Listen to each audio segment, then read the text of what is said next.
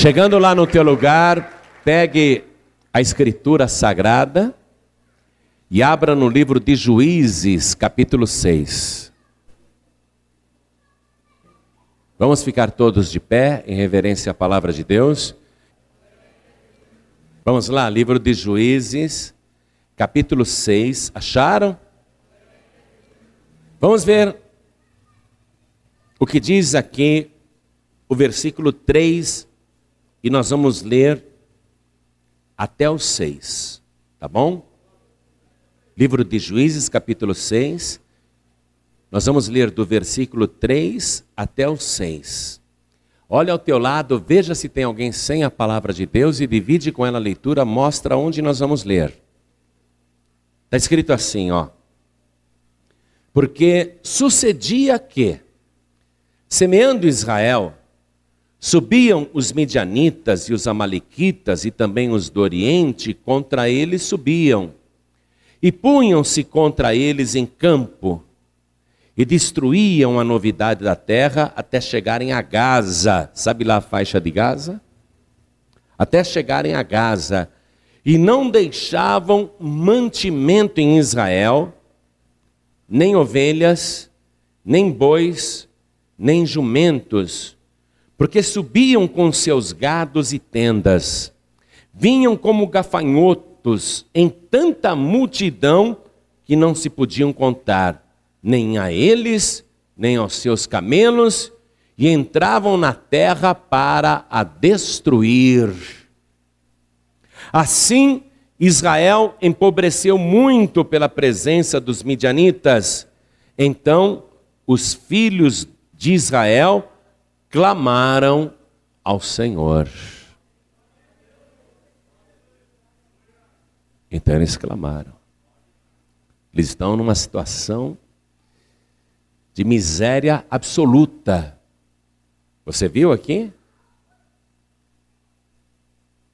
E quando eles tentam dar a volta por cima, quando eles tentam se reerguer, vêm os inimigos outra vez e saqueiam tudo, roubam tudo, tiram tudo.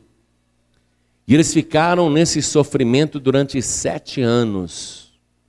Sabe quando a pessoa trabalha muito e não consegue nada, e a pessoa diz: Poxa, mas eu não sou preguiçoso, eu não sou negligente, sou uma pessoa esforçada, me dedico, trabalho, me esforço e não consigo nada. Era assim com eles. Vamos reler o versículo 6 somente. Assim Israel empobreceu muito pela presença dos midianitas. Então os filhos de Israel clamaram ao Senhor. Eu vou reler o versículo 6 e você repete em seguida, você que está aqui comigo na Paz e Vida de Polvilho, Cajamar, São Paulo, Brasil. Vamos lá. Assim, assim Israel empobreceu muito pela presença dos midianitas. Então, os filhos de Israel clamaram para quem? Para quem? Para quem? Ah, agora você clamou. Agora você clamou. Clamaram a quem? Ah, melhorou o clamor. Não adianta clamar para outra pessoa. Tem que clamar para quem? Oh, glória! Então vamos dar uma grande salva de palmas para esta palavra. E enquanto você aplaude, abra a tua boca e dá glória a Deus. Isso, aplaude e glorifica. Você que está nos ouvindo pela rádio, pela internet, junte-se a nós aqui em Polvilho, Cajamar. Glorifique a Deus conosco agora. Vamos levantar um grande clamor até o céu. Vamos clamar ao Senhor, oh glória! Isso, clama, clama, aplaude. Oh glória, da glória, glória. Continua glorificando.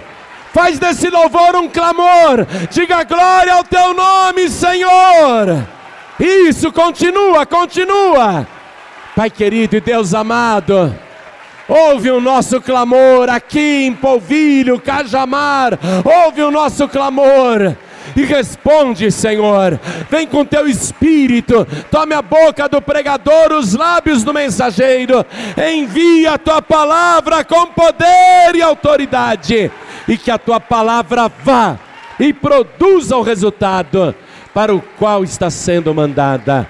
Em nome do Senhor Jesus. Diga amém, Jesus. Poder se assentar, por favor. Repare uma coisa. Três povos inimigos de Israel, e Israel é o povo de Deus, entravam na terra não apenas para saquear, mas para destruí-la.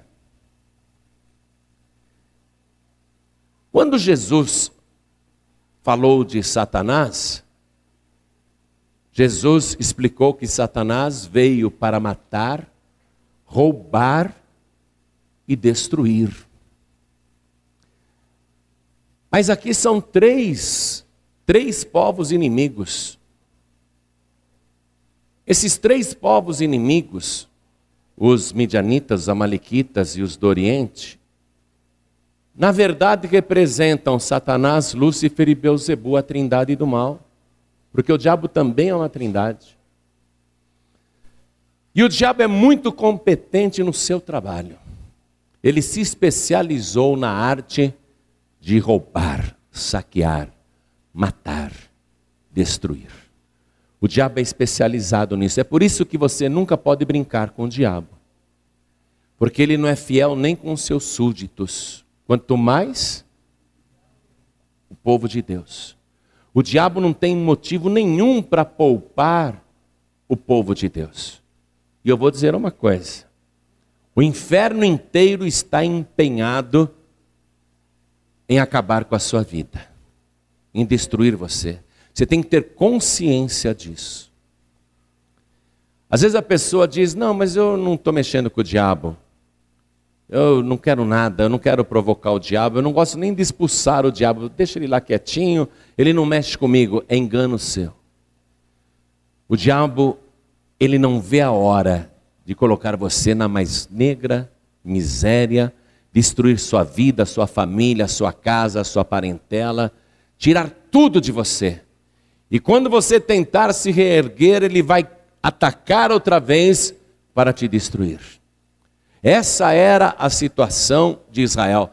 O povo de Israel pensava assim: são aqueles miseráveis dos midianitas os culpados.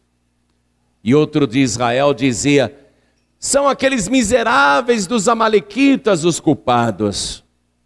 E outro dizia: é, mas aqueles do Oriente também são os culpados da nossa miséria, da nossa pobreza, da nossa destruição, do nosso sofrimento, da nossa humilhação.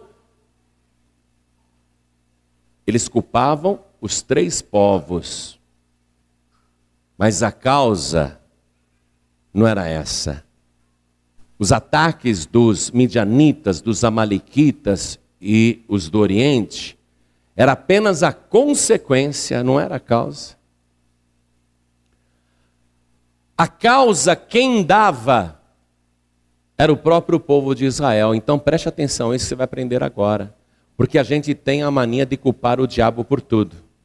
Né? Tudo que acontece de ruim, ah, é o diabo, é o diabo. Eu até já contei uma ilustração que um dia eu saí de lá da sede da Paz e Vida, estava andando na calçada, em frente à igreja, eu vi o diabo sentado na sarjeta chorando diabo chorava que nem criança. Eu falei, ô diabo, fiquei até com pena dele, né? É, você está chorando tanto, você está chorando, diabo. Eu, o diabo, falei, é o povo dessa igreja. Porque eles oram muito? Não, não, não é isso. Tudo que acontece com eles, que acontece com eles, eles falam, é o diabo, é o diabo, tudo eu, tudo eu. Não aguento mais, tudo eu. A gente tem mania de culpar o diabo. O diabo é só a consequência, amados. O diabo não é a causa.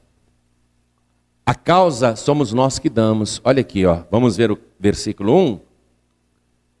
Estou no livro de Juízes, capítulo 6, versículo 1. Olha o que diz aqui, ó. Porém, os filhos de Israel fizeram o que parecia mal aos olhos do Senhor. Eles faziam o que parecia mal aos olhos do Senhor. Coisas que entristeciam o coração de Deus.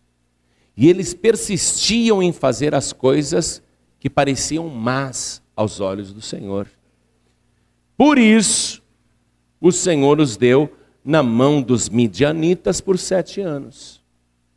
Por isso, Deus não estava mais dando cobertura para eles, não estava mais dando livramento. Por quê? Porque eles faziam o que parecia mal aos olhos do Senhor. Então Deus deixou eles sem qualquer tipo de blindagem e proteção, sem qualquer cobertura. E eles passaram a sofrer na mão do inimigo. Mas o que é que eles faziam que parecia tão mal aos olhos do Senhor?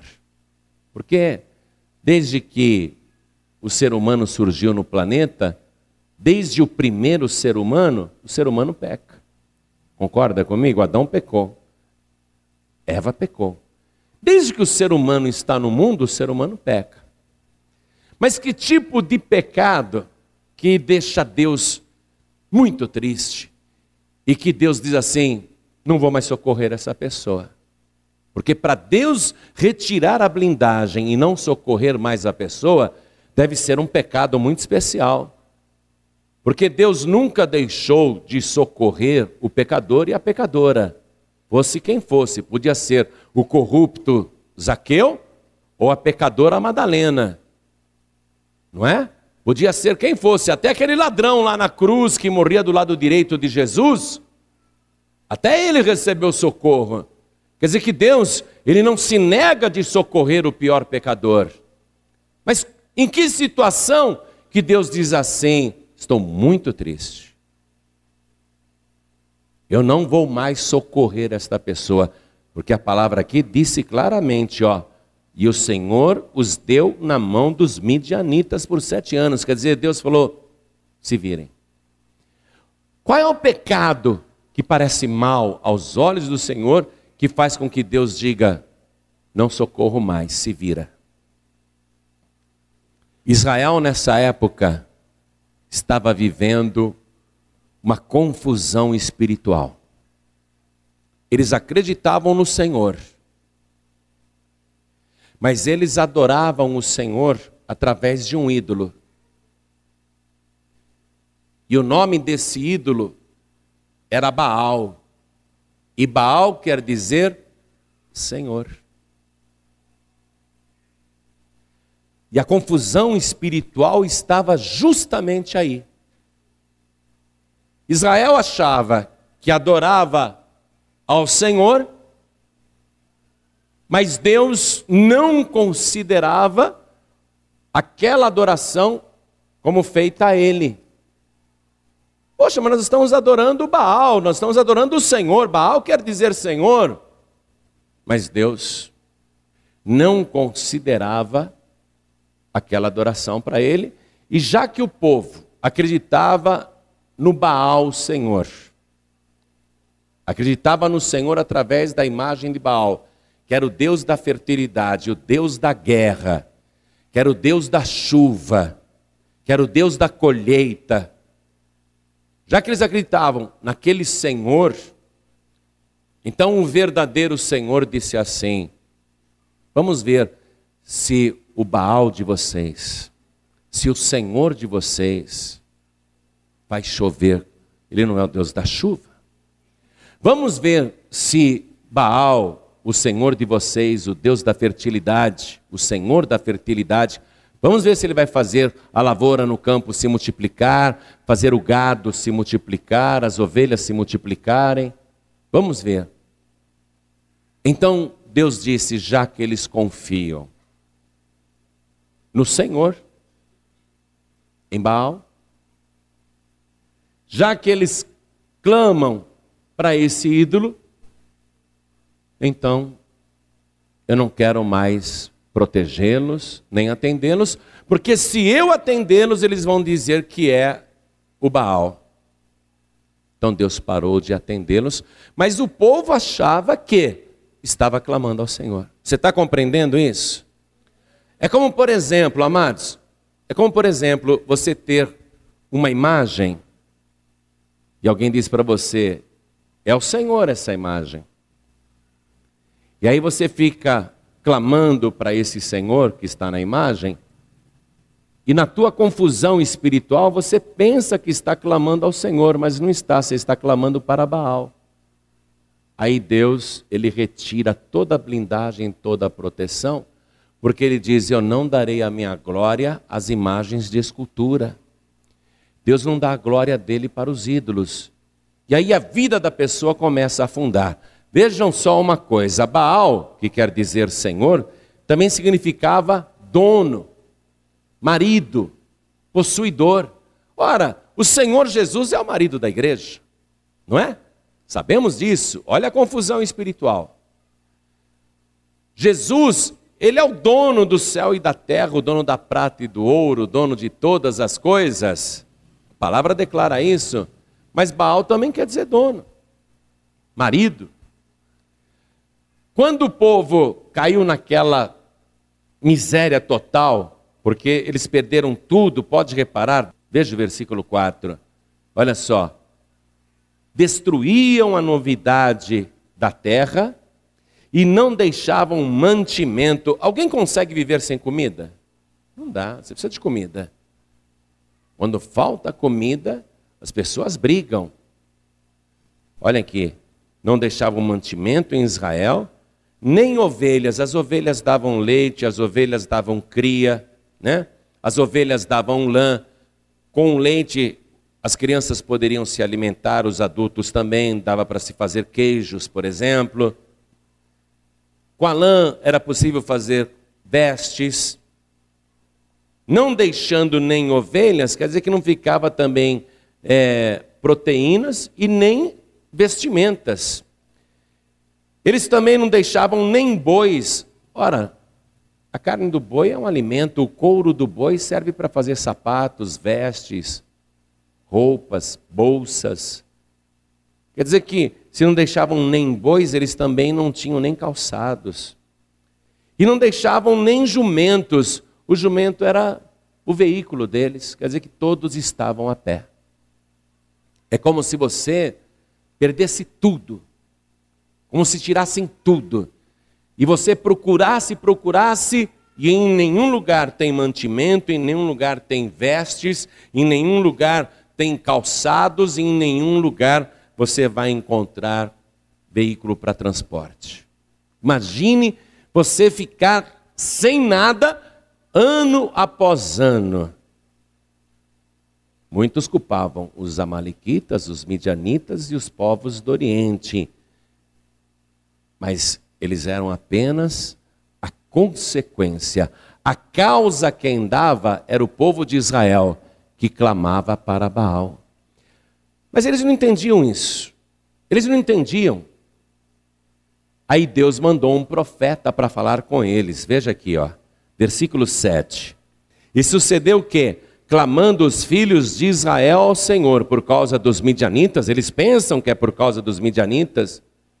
Enviou o Senhor um profeta aos filhos de Israel que lhes disse: Assim diz o Senhor Deus de Israel: Do Egito eu vos fiz subir e vos tirei da casa da servidão, e vos livrei da mão dos egípcios e da mão de todos quantos vos oprimiam, e os expeli de diante de vós, e a vós dei a sua terra, e vos disse: eu sou o Senhor.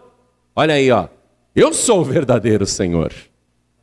Eu sou o Senhor, vosso Deus.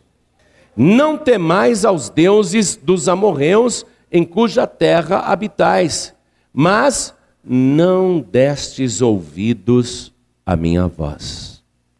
O problema do nosso país é justamente esse, amados. O Brasil está mudando. O Brasil está se tornando uma das principais potências do mundo. E não obstante o nosso país estar se tornando tão rico, a gente continua assistindo as calamidades decorrentes da miséria, não é? Crescimento das favelas, o empobrecimento das pessoas, o país está enriquecendo, mas o povo não está vivendo melhor por causa disso. Tem alguma melhora para alguns, mas a grande maioria continua sem teto, sem mantimento, sem condições de comprar roupa ou sem condição de comprar um calçado novo. Eu estava ouvindo a minha cunhada conversar com a minha esposa hoje e falando de uma amiga que não tinha dinheiro para comprar um tênis. Mas a pessoa não ter o dinheiro para comprar um calçado. Ah, mas dá para fazer em 10 vezes. 20 reais por mês dá para comprar um tênis hoje, não é? Tem gente fazendo promoção, tem loja fazendo promoção, e a pessoa não tem condição de comprar um par de tênis, cuja prestação é 20 reais em 10 vezes. Isso é geral. Quando você vê a violência aumentando, é em decorrência da miséria. Porque não há emprego para tanta gente e muitas pessoas começam a praticar atividades ilegais, como traficar drogas, é, receber e vender mercadorias roubadas, fazer comércio ilegal. Tudo isso é consequência do quê? De uma confusão espiritual que há no Brasil. O povo não está sendo diretamente abençoado e nem a vida particular de uma pessoa não está sendo substancialmente melhorada, e são poucos os que estão conseguindo isso, mas o benefício não se estende para todos os brasileiros, porque há uma confusão espiritual no nosso país. O número das pessoas que acredita somente no Senhor Jesus está aumentando por causa da pregação do evangelho. Mas ao mesmo tempo, tem gente que acredita que a solução é tomar um chazinho do Santo Daime e que aquela é uma nova revelação religiosa que vai trazer benefício para as pessoas. A confusão espiritual está na cabeça do povo brasileiro, que pensa que um ídolo é o Senhor, quando na verdade ela está clamando para Baal. E é por isso que a vida das pessoas não melhora de fato. Nós somos os culpados, quando eu digo nós, eu estou falando os brasileiros, nós somos os culpados de Deus não estar abençoando esta nação da maneira que Ele gostaria de abençoar. Porque se o Brasil hoje está tendo uma melhora, é porque uma parcela da população não está clamando para um Senhor feito de barro, mas está clamando para este aqui que diz: Eu sou o Senhor vosso Deus. Quando uma nação começa a clamar ao verdadeiro Deus, então Deus começa a agir por causa de uma parcela da população brasileira, é que este país ainda não explodiu como um barril de pólvora. Mas não está longe disso, não. Eis a razão pela qual a palavra tem que ser pregada e você tem que ser como este profeta aqui, ó, que Deus envia para falar para a pessoa com clareza porque que a vida dela não está melhorando de verdade. Vamos lá? Versículo 8. Enviou o Senhor um profeta aos filhos de Israel. Deus ele manda um mensageiro, Deus ele manda um profeta para explicar para as pessoas. Aí quando a pessoa ouve, ela tem a opção de dar ouvidos à voz do Senhor ou de não dar ouvidos à voz do Senhor. Eu quero que você vá comigo no livro de Deuteronômio, capítulo 28. Nós vamos ler aqui o versículo 2. É isso que o povo brasileiro precisa conhecer, amados. O povo brasileiro precisa tomar conhecimento da verdade, porque Jesus disse: Conhecereis a verdade e a verdade vos libertará. O nosso povo está escravizado escravizado por tradições religiosas. E você repara que as novelas das principais emissoras sempre ensinam a pessoa, na hora do desespero, a entrar na frente de um Baal e ficar acendendo velho, fazendo promessa e fazendo novena. Preste atenção nisso.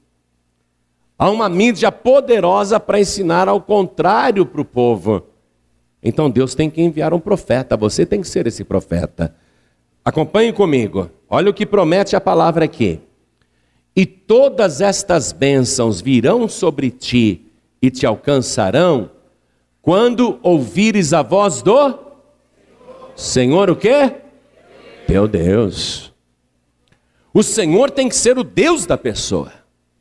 Não basta a pessoa acreditar em Jesus como Senhor e acreditar também numa senhora. Ou acreditar em outros Baalins. Baalins é o plural de Baal. Quer dizer, os Baalins são pequenas réplicas de ídolos que as pessoas vão colocando dentro de casa e nos móveis e nos lugares de destaque da casa, às vezes num nicho no terraço ou num nicho dentro da sala, para poder fazer pedidos e acender velas e fazer promessas. Um só Senhor. Todas estas bênçãos virão sobre ti e te alcançarão. E aqui está uma colocação: não é você que corre atrás da bênção, quando você é servo do verdadeiro Deus, é a bênção que corre atrás de você. Está entendendo isso? Ó, a maioria do povo brasileiro faz o quê? Corre atrás da bênção. Porque não reconhece o Senhor como único e verdadeiro Deus. Então a pessoa está correndo atrás da bênção e ela desconhece a palavra, quando ela coloca o Senhor como seu Deus pessoal, como seu único Deus, então isso tem que se cumprir, esta promessa tem que se cumprir, porque é a palavra do Todo-Poderoso. E todas estas bênçãos virão sobre ti e te alcançarão quando ouvires a voz do Senhor teu Deus. O que foi que o profeta falou lá para os filhos de Israel? Deus falou com vocês mas vocês não deram ouvidos à sua voz. Todas essas bênçãos virão sobre ti quando deres ouvidos à voz do Senhor teu Deus. E eu gostaria de ler com você agora o capítulo 28, para você ver qual é as bênçãos que você tem direito quando o Senhor é o teu Deus, o teu único Deus, o teu único Senhor. Olha só. Bendito serás tu na cidade, e bendito serás no campo. Ah, pastor, eu moro em Polvilho, aqui não dá, aqui não tem emprego, aqui tem muita pobreza, aqui em Cajamar não é um lugar bom para a gente viver. Eu queria mudar para uma cidade grande. Quer dizer, a pessoa está querendo correr atrás da bênção, quando é a bênção que tem que correr atrás dela. E a palavra está dizendo: Bendito serás tu na cidade, e bendito serás tu no campo. Onde você estiver, a bênção vai estar com você. Onde você estiver, a bênção do Senhor está contigo. Versículo 4: Bendito o fruto do teu ventre, e o fruto da tua terra, e o fruto dos teus animais, e a criação das tuas vacas e os rebanhos das tuas ovelhas. Bendito o teu cesto e a tua amassadeira. Bendito serás ao entrares e bendito serás ao saíres. O Senhor entregará os teus inimigos que se levantarem contra ti, feridos de diante de ti. Por um caminho sairão contra ti, mas por sete caminhos fugirão de ti. O Senhor mandará que a bênção esteja contigo nos teus celeiros e em tudo que puseres a tua mão e te abençoará na terra que te der o Senhor teu Deus. O Senhor te confirmará para si por povo santo, como te tem jurado, quando guardares os mandamentos do Senhor teu Deus e andares nos seus caminhos. E todos os povos da terra verão que és chamado pelo nome do Senhor e terão temor de ti. E o Senhor te dará abundância de bens no fruto do teu ventre e no fruto dos teus animais e no fruto da tua terra, sobre a terra que o Senhor jurou a teus pais te dar. O Senhor te abrirá o seu bom tesouro, o céu, para dar chuva à tua terra no seu tempo e para abençoar toda a obra das tuas mãos. E emprestarás a muitas gentes, porém tu não tomarás emprestado. E o Senhor te porá por cabeça e não por cauda, e só estarás em cima e não debaixo, quando obedeceres aos mandamentos do Senhor teu Deus, que hoje te ordeno para os guardar e fazer. Quer dizer que além de ter o Senhor como teu Deus, você tem que guardar a sua palavra e praticar. Não adianta ser apenas ouvinte, tem que ser praticante e zeloso. Continuando. E não te desviarás de todas as palavras que hoje te ordeno, nem para a direita, nem para a esquerda, para andares após outros deuses, para os servires. Queridos, prestem atenção. Esse é o pecado que aborrece a Deus e que parece mal aos olhos do Senhor. Já te falei que ele socorre qualquer pecador. Mas se esse pecador confia em Baal, então Deus diz: fica com teu Senhor aí, fica com teu Baal aí. Às vezes a pessoa pensa que através de um ídolo está servindo ao Senhor. Ah, mas a minha fé é no Senhor. E Deus está dizendo: não é não. Não vou te dar cobertura. Para acabar a confusão espiritual, vamos ler Êxodo capítulo 20. Êxodo capítulo 20. Agora Deus vai falar com você diretamente. Preste atenção. Então falou Deus todas estas palavras, dizendo: Ó, é Deus falando. Eu sou o Senhor, o quê? Teu Deus, ele tem que ser o teu Deus. O Senhor tem que ser o teu Deus, que te tirei da terra do Egito, da casa da servidão. O Egito se tornou o símbolo de escravidão, sofrimento, humilhação, miséria e vergonha.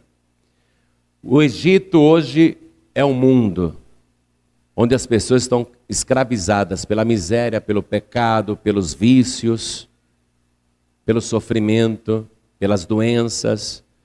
Então ele está dizendo: Fui eu que te tirei da casa da servidão, quer dizer, da escravidão. Jesus disse: Se eu, o Senhor, vos libertar, verdadeiramente sereis livres. Então é Ele que te liberta da escravidão, não é outra pessoa. E ele diz assim, versículo 3: Não terás outros deuses diante de mim. Não, mas eu acredito só em Deus. Então continua lendo para você ver. Não farás para ti imagem de escultura, nem alguma semelhança do que há em cima nos céus, nem embaixo na terra, nem nas águas debaixo da terra. Não te encurvarás a elas, nem as servirás. O que, que ele está proibindo?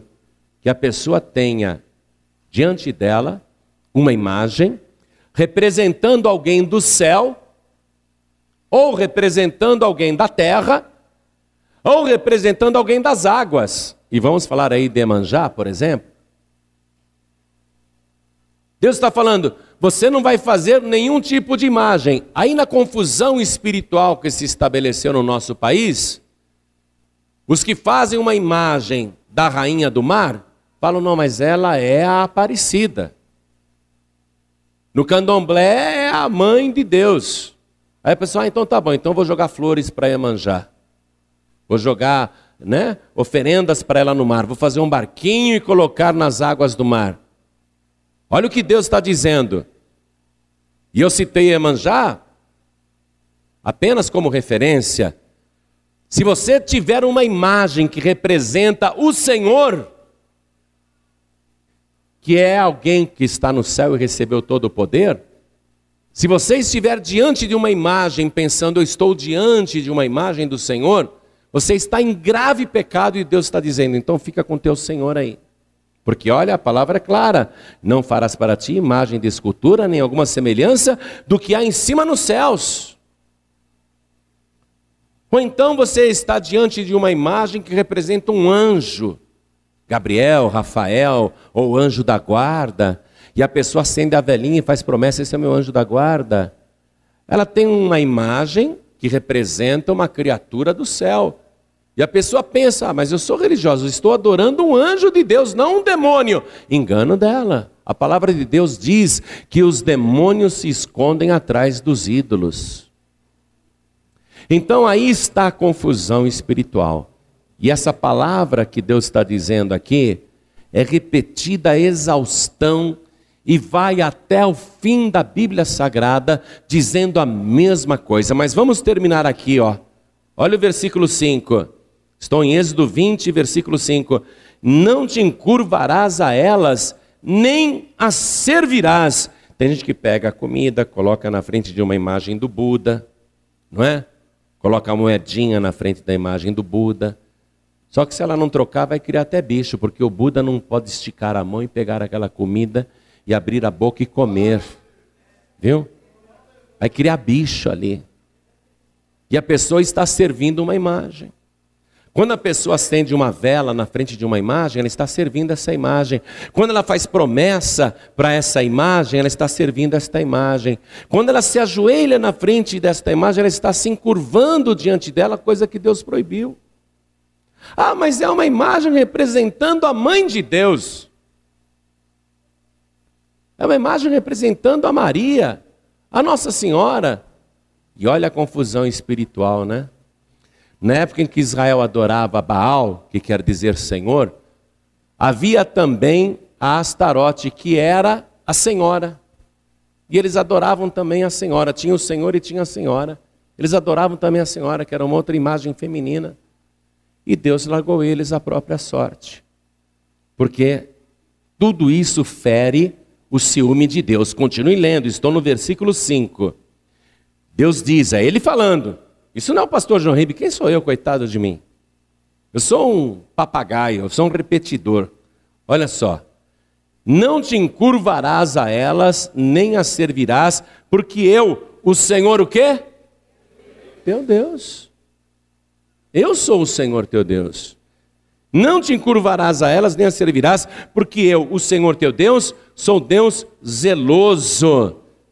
E a tradução do hebraico aqui é ciumento. Deus é ciumento. Ele é ciumento, ele está dizendo: Eu sou ciumento, que visito a maldade dos pais nos filhos até a terceira e quarta geração daqueles que me aborrecem. Isto aborrece a Deus. Por isso que o nosso país vem a gerações nesse mesmo compasso, amados. Porque Deus visita a maldade dos pais nos filhos até a terceira e quarta geração daqueles que me aborrecem. Quando o nosso país foi descoberto, foi rezada a primeira missa no Brasil na frente de um Baal. Colocaram um Baal aqui no Brasil. A primeira missa aqui no Brasil foi rezada para Baal, para o Senhor para o Baal. Para esse Baal esculpido, para esse Senhor esculpido. Quer dizer que Deus visita a maldade dos pais nos filhos até a terceira e quarta geração daqueles que me aborrecem. Deus fica profundamente aborrecido com isso. Agora olha só. Versículo 6, ele diz assim: E faço misericórdia em milhares aos que me amam e guardam a minha palavra.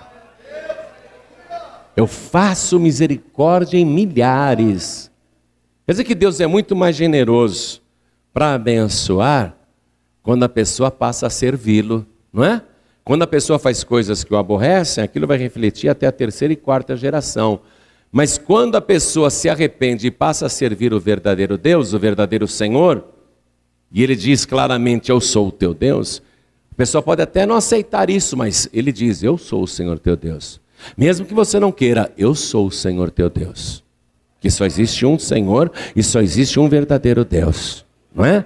Então, aí ele faz misericórdia por milhares de gerações para aqueles que o amam e guardam a sua palavra. Para a gente ir concluindo isso, vamos no livro do profeta Oséias, no capítulo 2.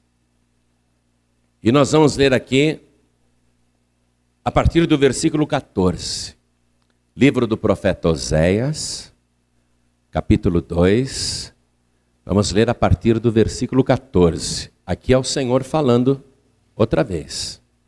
Olha o que ele fala aqui. Portanto, eis que eu a atrairei e a levarei para o deserto, e lhe falarei ao coração então Deus deixa a pessoa entrar numa decadência porque ela está fazendo algo que o aborrece, e Deus deixa essa pessoa ficar no deserto. Deus, ele atrai a pessoa para o deserto. E Deus costuma falar com a pessoa quando ela está no deserto. Pastor, perdi tudo, não tenho mais nada. Ou então minha vida está num deserto. Então Deus atraiu a pessoa para o deserto para falar com essa pessoa. Deus chamou Moisés no deserto e falou com ele. Deus chamou Abraão, Isaac e Jacó no deserto e falou com eles. Deus atraiu Elias no deserto e falou com ele. Deus atraiu Jesus no deserto, porque está escrito que Jesus Cristo, depois do batismo nas águas, foi levado pelo Espírito Santo ao deserto e falou com ele. Deus atrai a pessoa no deserto para falar com ela. Então ele está dizendo assim: portanto, eis que eu a atrairei e a levarei para o deserto e lhe falarei ao coração. E lhe darei as suas vinhas dali, ó, no deserto. Já viu vinha crescer no deserto? E lhe darei as suas vinhas dali e o vale de Acor por porta de esperança e ali cantará. Alguém canta no deserto, mas quando você está com Deus, você canta até no deserto. E ali cantará como nos dias da sua mocidade e como no dia em que subiu da terra do Egito. E acontecerá naquele dia, diz o Senhor, que me chamarás meu marido e não me chamarás mais meu Baal. Meu Senhor. Olha só. Baal também era chamado de marido. Senhor, meu dono. Olha só, ele está dizendo: Eis que me chamarás meu marido, e não me chamarás mais meu Baal. Porque Baal não é o Senhor, amados. Ainda que queira dizer Senhor. Pessoa não vai mais adorar o Senhor através de um ídolo. Deus leva a pessoa no deserto para que ela aprenda isso, adorar a Deus em espírito e em verdade. Para a pessoa não adorar mais o Senhor através de um ídolo. Continuando, versículo 17: E da sua boca tirarei os nomes de Baalins. Lembra que eu te falei que Baalins é o plural de Baal? Baalins são pequenas estátuas, réplicas de Baal. Os Baalins são esses santinhos, entre aspas, né, santinhos, que a pessoa tem em casa. E os seus nomes não virão mais em memória.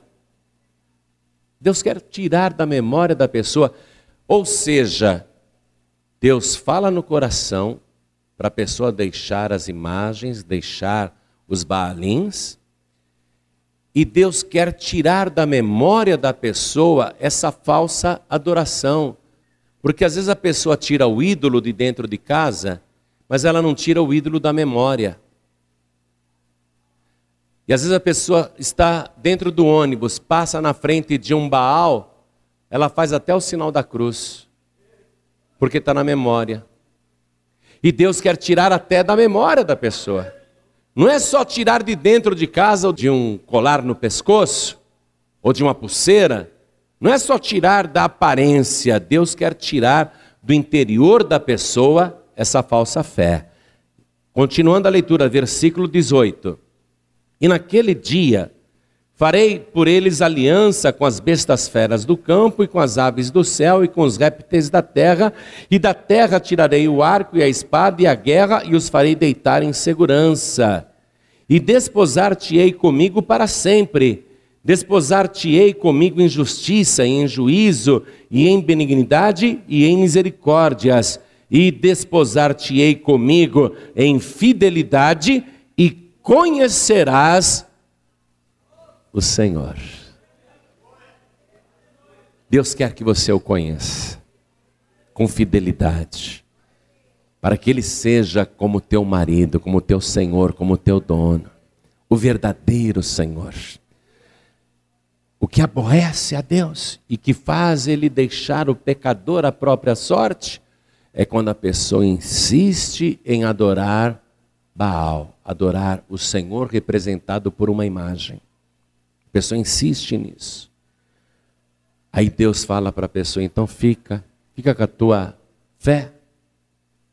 Aí Deus vai deixando a pessoa perder tudo, leva ela para o deserto, para depois falar no coração dela: Eu vou fazer você colher vinhas, uvas, aqui nesse deserto mesmo.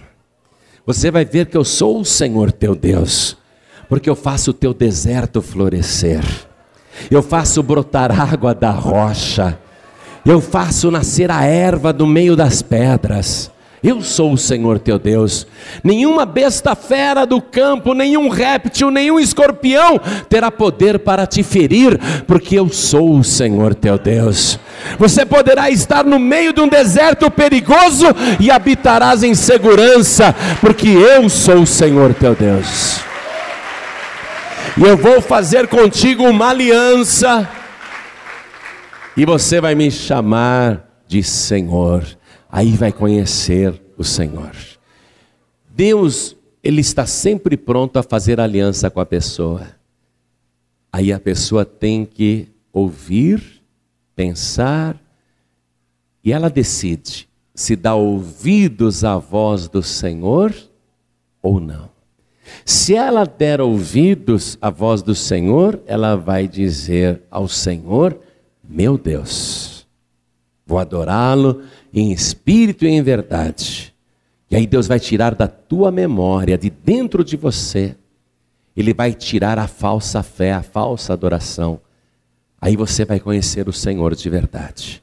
Aí você vai florescer no meio do deserto. Porque as bênçãos virão sobre ti e te alcançarão. Elas vão correr atrás de você, se você ouvir a voz do Senhor teu Deus. Vamos ficar todos de pé agora, igreja. A causa, glória a Deus, a causa da pessoa sofrer, passar necessidades, sofrer humilhações, privações, não é o diabo, nem Satanás, nem Lúcifer. Não é. Isso é a consequência. A causa é a própria pessoa quem dá. Ela dá causa a isso. Aí Deus manda um mensageiro. E o mensageiro fala. E a pessoa ouve. Se ela for de Deus, ela vai dar ouvidos. Porque Jesus falava assim para as pessoas na frente dele. Quem é de Deus ouve as palavras de Deus. Vós não quereis ouvir-me, porque não sois de Deus. A pessoa, quando não quer ouvir, é porque ela não é de Deus. Mas a pessoa, quando é de Deus, ela para, poxa, espera um pouquinho. Eu conferi, a palavra de Deus é esta mesma. Conferi. Se esta é a vontade de Deus, eu não posso ir contra ela. Eu não posso fazer o como a religião ou uma igreja me manda. Ainda que me ensinaram assim desde pequeno, mas eu não posso fazer o que uma religião me manda. Porque até hoje me pareceu certo aquilo que a religião mandava. Mas agora eu ouvi a voz do Senhor, meu Deus. Agora eu ouvi Deus falar comigo. Agora a coisa ficou muito clara. Agora eu sei o que Deus requer de mim como adorador.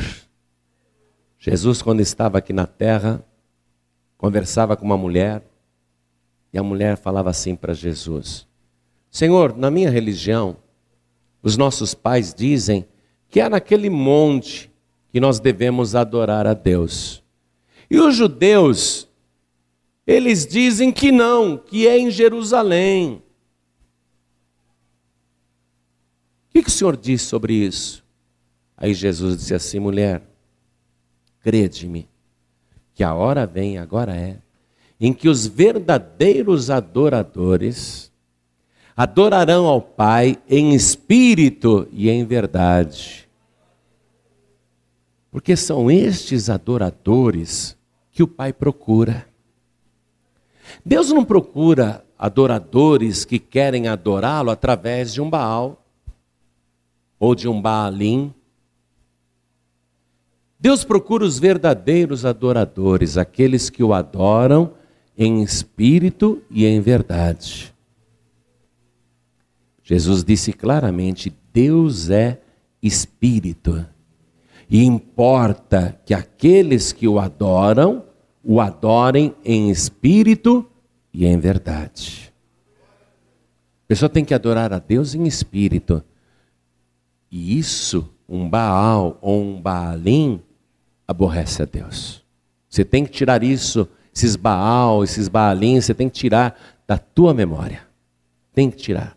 Não só do pescoço ou do pulso, mas tirar da tua memória.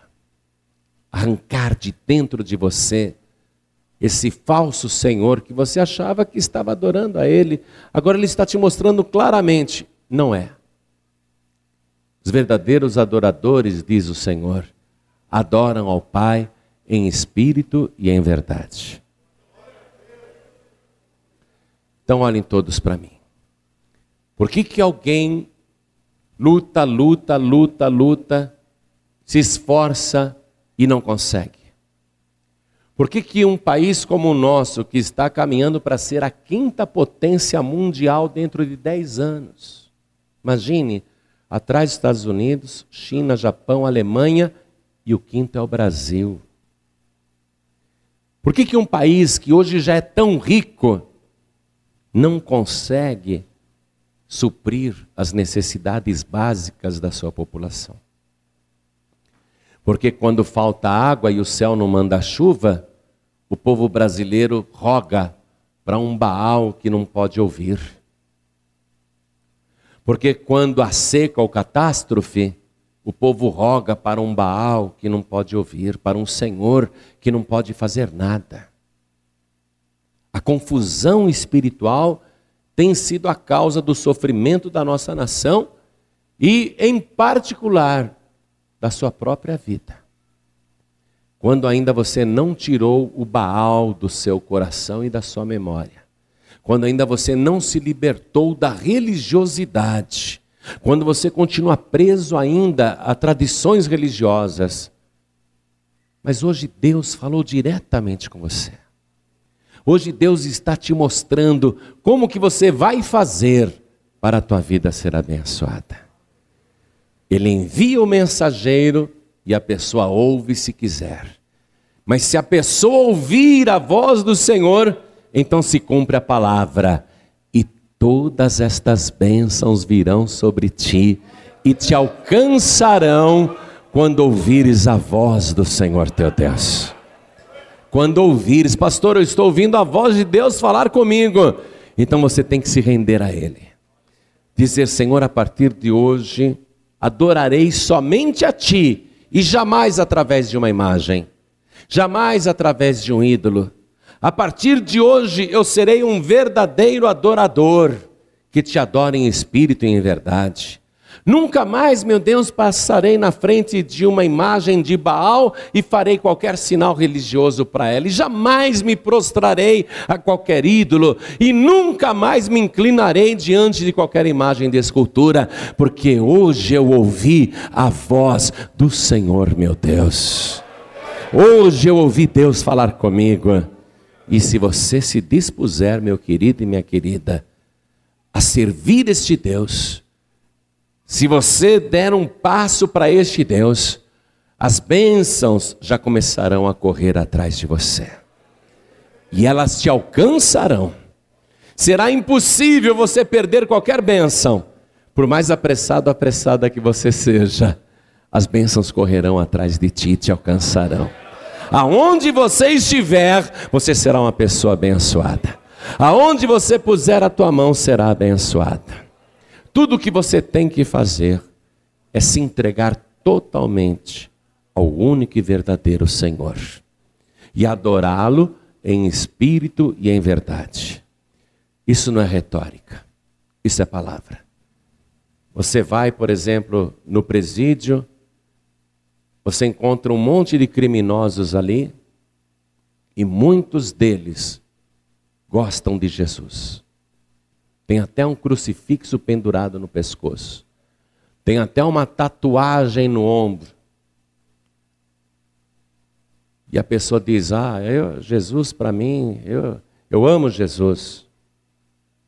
Aí você vê, no mesmo cordão, você vê lá um medalhão de São Jorge, uma medalhinha de Aparecida. Você vê no pulso da pessoa na pulseira dela vários símbolos religiosos da Umbanda, do Candomblé. Tudo bem, o país é livre. A pessoa pode ter a religião que ela quiser. Mas se ela quer ouvir a voz do Senhor, só existe um Deus e só existe um único Salvador. Se a pessoa quer realmente servir o verdadeiro Deus, só existe um Senhor. Não existe nenhuma senhora. A pessoa tem que servir unicamente este verdadeiro Deus. O que, que você vai fazer hoje? Olhem todos para mim. O que, que você vai fazer hoje? Primeira coisa, eu convido você a se render totalmente ao único e verdadeiro Senhor e rogar a Ele que retire do teu coração e da tua memória qualquer sequela que permanece de atributo religioso ou sagrado às imagens de escultura. Se você já crê no Senhor, mas quando vê uma imagem de escultura, acredita que ela é sagrada, então você ainda não está totalmente liberto e você ainda não adora a Deus em espírito e em verdade. Se você ainda tem qualquer reverência por uma imagem e acredita que ela é sagrada, ou que tem qualquer poder sobrenatural de Deus, porque poder sobrenatural tem sim, mas não é de Deus. Poder sobrenatural tem sim, mas não é de Deus. Se você continua acreditando que uma imagem dessa é sagrada da parte de Deus, que é divina e merece ser reverenciada, então você ainda não está totalmente liberto. Eu não estou falando contra nenhuma religião. Eu vim como mensageiro para pregar a palavra de Deus e dizer qual é a causa do teu sofrimento. Por que, que ainda você não está tão feliz como deveria estar? Porque está faltando só essa libertação, mas esse milagre vai acontecer agora, se você sair do seu lugar e se render ao Senhor teu Deus. Se você falar, eu quero, eu quero recebê-lo como único, suficiente, exclusivo e eterno Salvador. Olhem todos para mim, eu vou ajudar você agora. Eu vou fazer uma oração, mas eu só vou fazer esta oração se você tiver a disposição de render a tua vida no altar de Deus. Se você se render totalmente ao Senhor como único Senhor, como único Salvador, como único Deus. Então eu faço o convite agora. Quantos aqui, ouvindo esta palavra, querem adorar a Deus em espírito e em verdade? Adorar verdadeiramente a Deus e receber o Senhor Jesus em espírito e em verdade como único suficiente, exclusivo e eterno Salvador. Quem quer, erga sua mão direita assim bem alto. Todos que querem. Isso, que coisa maravilhosa. Isso, que coisa linda. Todos que ergueram as mãos, saiam dos seus lugares e venham aqui pertinho de mim, vem para cá, porque a partir de hoje a tua vida vai ter uma reviravolta. Você não vai mais correr atrás da bênção, é a bênção que vai correr atrás de você. Você vai ser bendito no campo e vai ser bendito na cidade. E qualquer que seja o teu trabalho, você vai colocar a tua mão e vai prosperar, porque a bênção de Deus vai estar contigo. Todos que ergueram as mãos, vem comigo aqui para frente e vamos aplaudir mais ao nome do Senhor. Eu quero chamar aqui, deixa eu fazer esse convite mais extenso. Porque o Espírito Santo está me mostrando isso. Porque ainda há na tua memória uma lembrança de que tal imagem é sagrada, ou é divina, ou tem poderes divinos. Você ainda sente qualquer tipo de reverência quando vê uma imagem dessa. Pastor, é uma, uma religiosidade que está dentro de mim. Então o Senhor vai arrancar essa religiosidade de dentro de você. Porque Jesus, quando veio aqui na terra, estava assim de religião no mundo e nenhuma salvava. Ele veio para ser o único Salvador. Então você que ainda tem dentro de você esse sentimento de que uma imagem é sagrada, eu quero orar por você. Pastor, eu quero ficar livre desse sentimento. Às vezes eu vou na casa da minha avó, eu vejo uma imagem ali, eu fico achando que aquela imagem tem poder. Eu fico olhando para ela, fico achando que aquela imagem tem poder. Não, senhor e não, senhora. Saia do seu lugar e venha aqui na frente, porque eu vou orar por você. Hoje você vai ficar liberto disso. Hoje Deus vai arrancar da tua memória qualquer lembrança de que isso é sagrado. Não fica no seu lugar, não. O Espírito Santo está me mostrando que há pessoas aqui que precisam ser libertas de todo sentimento religioso para adorar a Deus em espírito e em verdade. Em nome de Jesus, saia do teu lugar e vem para cá, porque nunca mais você vai passar na frente de um ídolo e achar que ele tem poder. Você vai saber a partir de hoje que só o Senhor é Deus, o teu único e verdadeiro Deus. Você que também está muito fraco na fé, Pastor João Ribe, eu ando tão fraco na fé, tão fraca na fé, que eu preciso de ajuda em oração para me fortalecer. Vem aqui para frente também, porque nós vamos orar. Pastor, eu me sinto às vezes com vontade de desistir e voltar atrás e procurar outra solução não vai procurar outra solução, não, porque a tua solução está aqui e Deus trouxe para você. Vem aqui para frente também e você vai deixar o Espírito de Deus fazer a obra completa na tua vida. Todos que querem vir aqui na frente, não permaneçam em seus lugares. Se você está sentindo o desejo de vir, saiba que é o Espírito Santo que está te chamando, que está te mandando, então venha em nome de Jesus. Venha.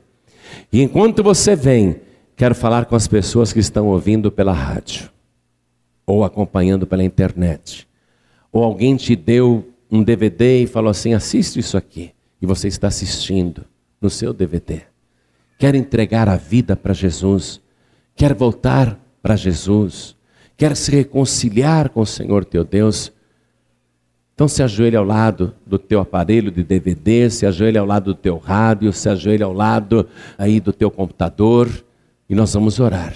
Você que está pensando em desistir, pastor, eu estou sem igreja, eu não estou frequentando igreja nenhuma, mas eu amo a palavra de Deus, eu sinto falta da presença do Senhor mas eu estou assim, sem rumo. Vem aqui para frente que eu vou te ligar no corpo de Cristo e a partir de hoje você vai ser membro do corpo de Cristo. A partir de hoje você não vai mais se sentir sozinho ou sozinha. Vem aqui para frente também. Pessoa que está pensando em desistir, vem aqui para frente também, porque eu vou orar para você. Você não vai desistir coisa nenhuma, porque Jesus disse: quem perseverar até o fim será salvo. Você que está me ouvindo aí no trânsito, enquanto dirige, quer entregar a vida para Jesus ou voltar para Jesus? Coloque a mão direita sobre o teu coração, diminua a velocidade do seu veículo, porque nós vamos orar agora. Coloque a mão direita sobre o teu coração assim. Feche os teus olhos. Você que está nos acompanhando à distância, coloque a mão direita sobre o teu coração também. Cada pessoa, tanto aqui na Paz e Vida de Polvilho, Cajamar, Estado de São Paulo, como também quem está ouvindo à distância pelo rádio ou pela internet, está de joelhos ao lado do rádio, de joelhos ao lado do computador, coloque a mão direita sobre o coração e ore assim comigo: Meu Deus e meu Pai. Diga com fé, clame a Deus: Meu Deus e meu Pai. Eu ouvi a tua santa palavra e eu quero te adorar em espírito e em verdade. Eu quero te servir com inteireza de coração. Eu quero agora me entregar totalmente ao Senhor, corpo, alma e espírito. Vem, Senhor, e faz agora um trabalho também na minha memória no meu coração e retira tudo aquilo que não te agrada. Leva embora os meus pecados e leva embora também tudo aquilo que eu fazia de errado na minha fé, porque agora eu ouvi a tua palavra eu ouvi a tua voz e dei ouvidos ao Senhor, o meu Deus. Por isso, escreve o meu nome no livro da vida e me dê agora a alegria e a certeza da minha salvação por Jesus Cristo, o meu único Senhor, o meu único Salvador, o meu único Redentor, para todo sempre. Amém. Você acabou de receber as boas novas do Evangelho através de João Ribe Palharim. Um oferecimento dos pregadores do telhado. Participe da reunião de Paz e Vida. Para informações, acesse pazevida.org.br. Paz e Vida, lugar de gente feliz e ungida.